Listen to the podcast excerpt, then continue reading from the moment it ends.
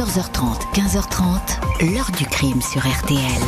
Jean-Alphonse Richard. Seule une sorte de folie et d'hystérie collective semble pouvoir expliquer le carnage qui s'est déroulé euh, dans deux petits villages suisses à quelques dizaines de kilomètres de Genève.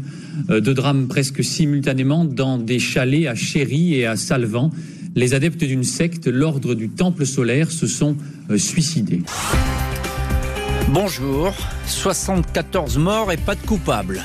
Des hommes, des femmes, des enfants, des bébés assassinés, mais aucune condamnation pour ces crimes. Presque 30 ans après les faits, les massacres de l'ordre du Temple solaire au Québec, en Suisse et en France restent à ce jour impunis, toujours enveloppés d'un voile de mystère. Les enquêtes se sont pourtant succédées, parfois même éternisées.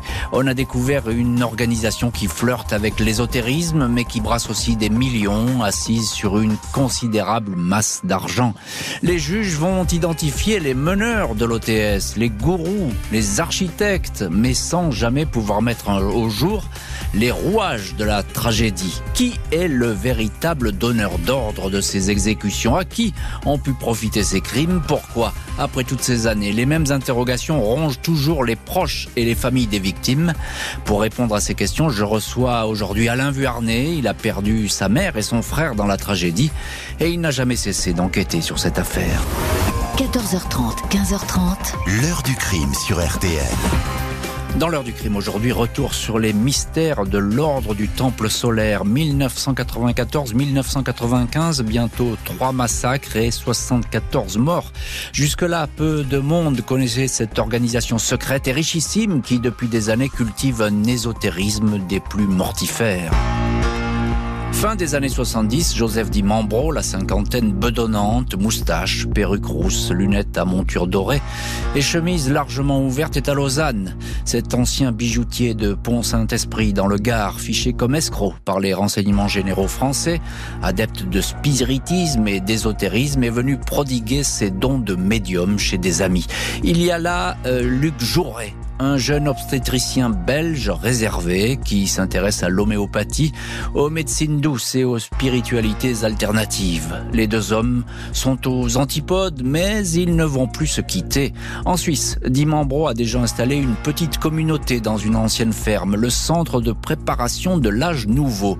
À Genève, Dimambro et Jouret se retrouvent dans la fondation Golden Way, dédiée à la nature et au bien-être spirituel. En 1984, les deux amis l'ordre du Temple solaire, l'OTS. Inspiré de l'ordre ancestral des Templiers, les autorités ne prêtent aucune attention à cette nouvelle association qui attire des passionnés d'occultisme, de divination et de civilisation perdue. À chacun son rôle. Luc Jouret, jeune, allure de playboy bronzé, rassurant, souriant, est la vitrine de l'OTS.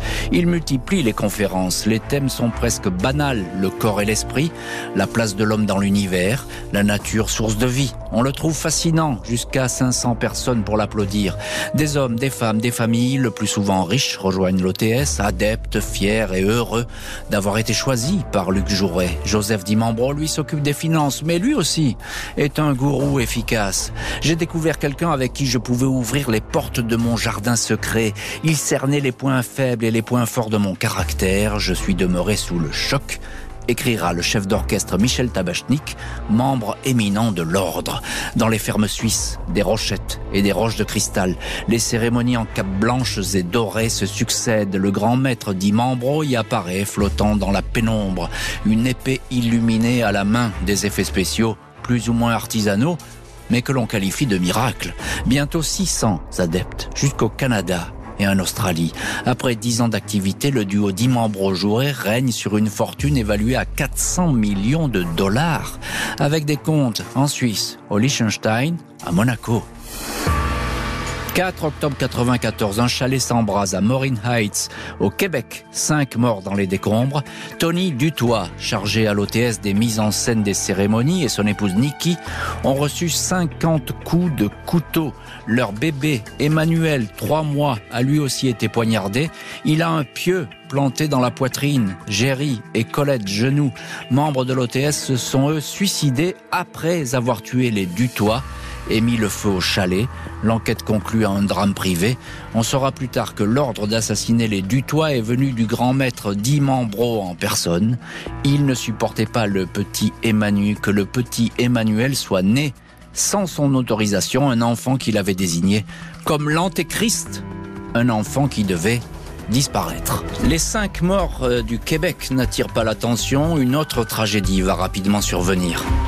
Mercredi 5 octobre 1994, quelques heures seulement après l'incendie du chalet de Morin Heights au Canada, deux grandes fermes brûlent en Suisse à Chéry et au Grange sur Salvan. Les feux ont été simultanés, déclenchés par un système automatique. 48 victimes, des hommes, des femmes et quatre enfants. 60 lettres posthumes sont retrouvées, adressées à des journaux et à des hommes politiques suisses. Autant de testaments. Nous quittons la terre pour découvrir une liberté totale. Le plan de la vérité absolue est il écrit Nous partons loin de l'hypocrisie et de l'oppression de ce monde pour semer la graine de notre génération future. Les autorités évoquent tout de suite un suicide collectif. Les victimes ont été retrouvées vêtues de capes blanches, noires et dorées, étouffées avec un sac plastique sur la tête ou tuées par arme à feu. 52 douilles ramassées ainsi que des boîtes de somnifères. Des murs couverts de signes cabalistiques, hormis quelques spécialistes des sectes, personne ne connaissait jusque-là l'ordre du temple solaire dont les deux fondateurs, Joe DiMambro et Luc Jouret, comptent parmi les suicidés. Aux disciples, les gourous promettaient le grand transit vers l'étoile Sirius, car là-bas la mort n'existe pas, disait-il. Ils ont tenu parole. Les enquêteurs suisses se plongent dans le fonctionnement de l'OTS. Pourquoi un tel massacre? Suicide collectif ou exécution de masse? Les légistes établissent que bon nombre de victimes ont été abattues d'une balle dans la tête. Impossible de savoir si les tireurs font partie des suicidés. Des adeptes sont retrouvés, interrogés, et parmi eux deux policiers français. Patrick Rostand de la police judiciaire de Paris et Jean-Pierre Lardancher, officier à la police aux frontières d'Annemasse. Un autre disciple, Patrick Vuarnet, 26 ans, fils du champion français de ski Jean Vuarnet, est également questionné par le juge de Fribourg, André Piller. Il passe deux jours en prison. Il a posté les fameuses lettres testament le lendemain des massacres. Puis, il a été relâché. Dimanche 9 octobre 94, quatre jours après la tragédie, deux journalistes de l'Express se présentent au chalet de la famille Vuarnet, à Morzine. Ils veulent parler à Patrick, le questionner sur ce qui vient de se passer. Les Vuarnet découvrent alors, effarés, que ce dernier est un adepte de l'OTS. Il l'ignorait totalement. Patrick raconte son expérience en décrit dans le détail les rites, raconte que le grand chef Joe Dimambro pouvait convoquer tout le monde à n'importe quelle heure. Il explique que toutes les victimes étaient prêtes pour le transfert vers Sirius et il l'avoue. Moi aussi, papa, j'aurais pu faire partie des victimes. Je pensais appartenir à l'élite du mouvement, mais je n'ai pas été convoqué. Et maman non plus. Edith, la maman, se tait elle n'avait jamais dit qu'elle fréquentait l'OTS. Elle avait été séduite par les paroles du gourou Luc Jouret. Pourtant, Edith et Patrick Vuarnet vont disparaître. On va retrouver leur corps dans un brasier en plein Vercors. Samedi 23 décembre 1995, 9h30, un hélicoptère de la gendarmerie repère une tache noire en plein massif du Vercors, au lieu dit le trou de l'enfer, sur la commune de Saint-Pierre de Chérennes. Il y a là 16 corps carbonisés, dont trois enfants disposés en étoiles, mise en scène macabre qui porte la signature de l'ordre du Temple solaire. 16 adeptes qui avaient disparu de Suisse et de France depuis huit jours. Leurs proches les recherchaient. Edith Vuarnet, femme du grand champion de ski Jean Vuarnet, et son fils Patrick font partie des victimes. Deux fusils 22 longs rifles et deux revolvers 9 mm sont retrouvés. Les malheureux ont absorbé ou ont été obligés d'absorber des sédatifs. Deux femmes ont reçu des coups violents au crâne, à la mâchoire. Elles ont voulu sans doute protéger leurs jeunes enfants. Difficile pour les enquêteurs de reconstituer le scénario exact de la nuit du drame.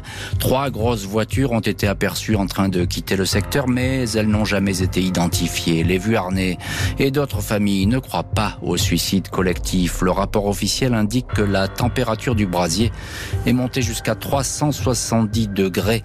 Des spécialistes doutent pour que les eaux aient fondu et soient amalgamées. C'est le cas ici. La température a au moins atteint 1700 degrés. Le professeur Gilbert Lavoué note que la terre du bûcher recèle un taux de phosphore anormalement élevé. Il évoque l'utilisation possible d'un lance-flamme. Plus de 5 ans d'enquête, 50 000 pages de procès-verbaux, un seul homme va être poursuivi. 16 avril 2001, le chef d'orchestre franco-suisse Michel Tabachnik, parfois présenté comme le troisième gourou de l'OTS, comparé devant le tribunal correctionnel de Grenoble, poursuivi pour association de malfaiteurs. C'est lui qui a rédigé Les Archers, un texte obscur qui faisait autorité au sein de l'ordre. Des écrits qui auraient pu encourager à commettre le pire, estiment certaines familles. Michel Tabachnik fait profil bas. Il se présente comme un subalterne de l'organisation, un homme qui aimait partager avec les uns et les autres des discussions philosophiques. Pendant deux semaines, les débats n'abordent pas les circonstances des drames, et notamment celui du Vercors, où le scénario exact du massacre demeure flou. Le procès s'enlise, le procureur demande cinq ans de prison, mais le 25 juin, Michel Tabachnik est relaxé. Le parquet fait appel. 24 octobre 2006, deuxième procès de Michel Tabachnik. Les Vuarnais sont au premier rang. Ils veulent cette fois des explications concrètes. Ils ont fourni au tribunal des rapports d'experts.